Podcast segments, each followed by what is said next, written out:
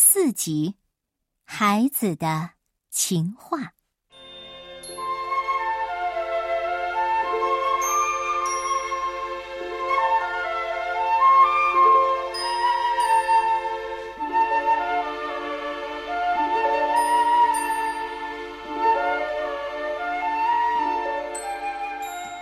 半夜里，乌丢丢听见音乐升起，屋里洒满了月光。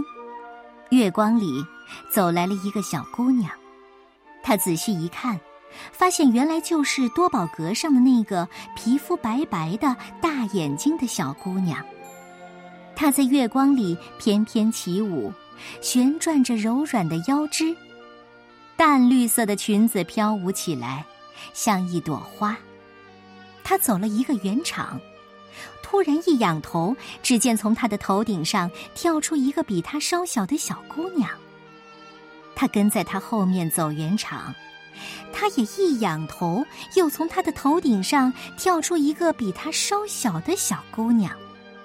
就这样，一连串跳出了六个长得一模一样、一个比一个小的小姑娘。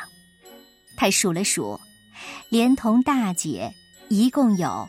七姐妹，乌丢丢从来没见过这么漂亮的娃娃。更让他惊奇的是，他们每个人都可以再变出一个比他还要小的娃娃，组成一个快乐的舞蹈团。乌丢丢走上前，去问那个领舞的大姐：“请问你叫什么？”“我认识你，你叫独角大侠乌丢丢。”他没说自己叫什么，却叫出了他的名字。大姐刚说完，其余的姐妹们都痴痴的笑起来。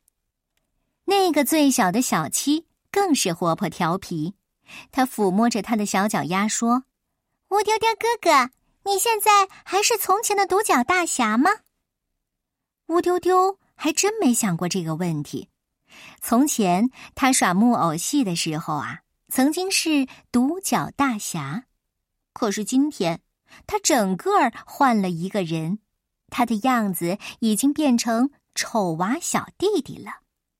他忽然又想起了珍儿，是他给了他新的生命，从一个小木偶变成了一个有头有脸的人。独角大侠是个小木偶，我现在是乌丢丢哥哥了。你说哪个好？姐妹们都说，还是乌丢丢哥哥好。就在他们对话的时候，乌丢丢注意到大姐一直站在旁边看着他们，不说一句话，很文静的样子。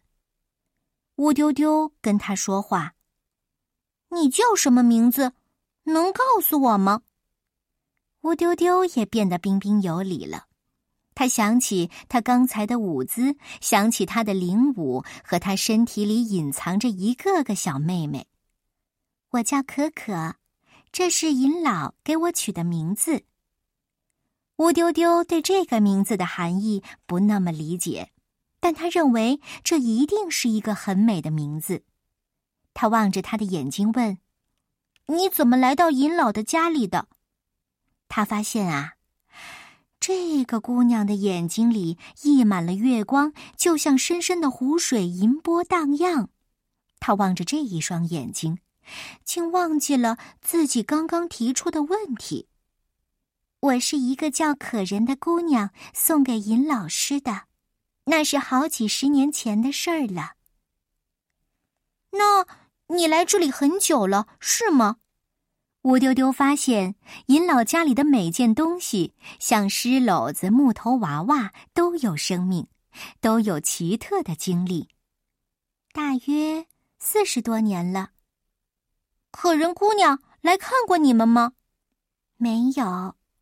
尹老一定很想她的。我想是的。可可有些替尹老难过。他想起尹老都快六十岁了，还孤身一人，只有诗和这多宝阁上他收藏的纪念品伴着他。他们因为陪伴着尹老过日子，感受着他的气息和灵感而获得了生命。他们又用自己的生命温暖着他的心。这群可可七姐妹就常常在银池老爷爷想念可人姑娘的时候给她跳舞。不知什么时候，银老披着一件宽大的睡袍走出来了。他刚才又梦见了他的可人姑娘，他仍然像四十多年前的样子，白皙娴静，嘴角露着浅浅的微笑。目光里却闪烁着淡淡的忧伤。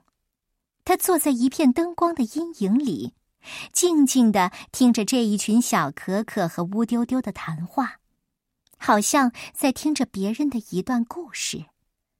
他们没有觉察到他的到来，仍在继续着他们无拘无束的谈话。我们应当把那个叫可人的姑娘找回来。让银老快乐起来。乌丢丢说这话的时候显得很激动，他似乎找到了一个机会，一个可以为别人找到快乐的机会。我觉得银老一定有见到可人姑娘的机会，他有办法的，只是我们还不知道。小可可们是一群快乐的娃娃，他们不喜欢忧伤的回忆。他们现在很快乐。快乐是什么？乌丢丢忽然提出了这样一个问题，因为他还从来没有体验过快乐和悲伤。小可可胸有成竹地说：“快乐是一种感觉，当你心中感到温暖的时候，你就得到了快乐。那么，孤独也是快乐的吗？”乌丢丢想到尹老的生活，他停顿了一下。接着说，比如尹老，他那么孤独，难道他快乐吗？那是另一回事。孤独并不等于忧伤，那也是一种生活。是不是快乐，只有尹老先生自己知道。小可可说的话让人似懂非懂。另一个小可可很肯定的说：“他是一个快乐的老头。”又一个小可可补充。他从来没有哭过，他每天都在写诗，所以他很快乐。可是他有的诗也很忧伤的。一个小可可不服气了，他把忧伤写出来了，他就快乐了。乌丢丢觉得这是一个很深奥的问题，这你怎么能知道呢？你刚才还在说快乐是一种感觉呢，难道你知道别人的感觉吗？哎呀，这个话题太没趣儿了，我们还是跳舞吧。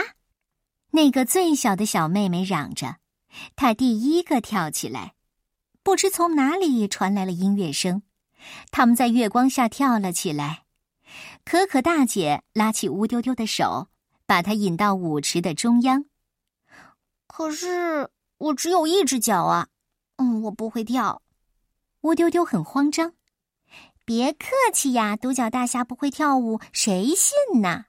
大家说笑着。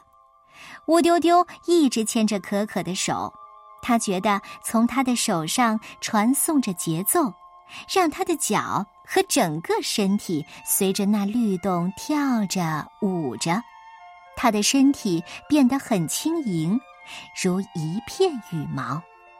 大家都围着他们俩翩翩起舞。乌丢丢看着可可的眼睛，从他的眼睛里，他感受到了一股暖流流进了他的心里。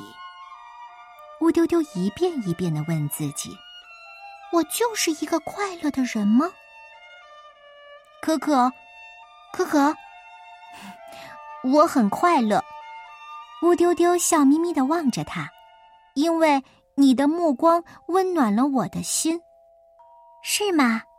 那么我也很快乐。可可说话的声音轻轻的，但她紧紧的握了一下乌丢丢的手。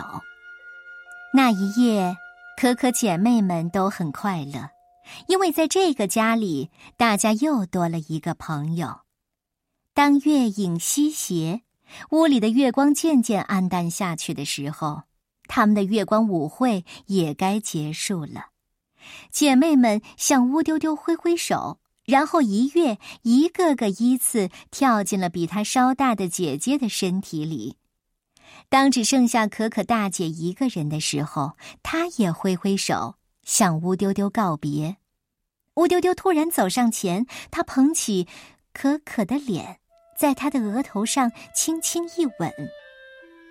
月亮西沉，带走了满屋子的月光，大家都消失在黑暗中。那一夜，银痴先生一直坐在阴影里，目睹了这一切，这让他深深的沉浸在回忆里。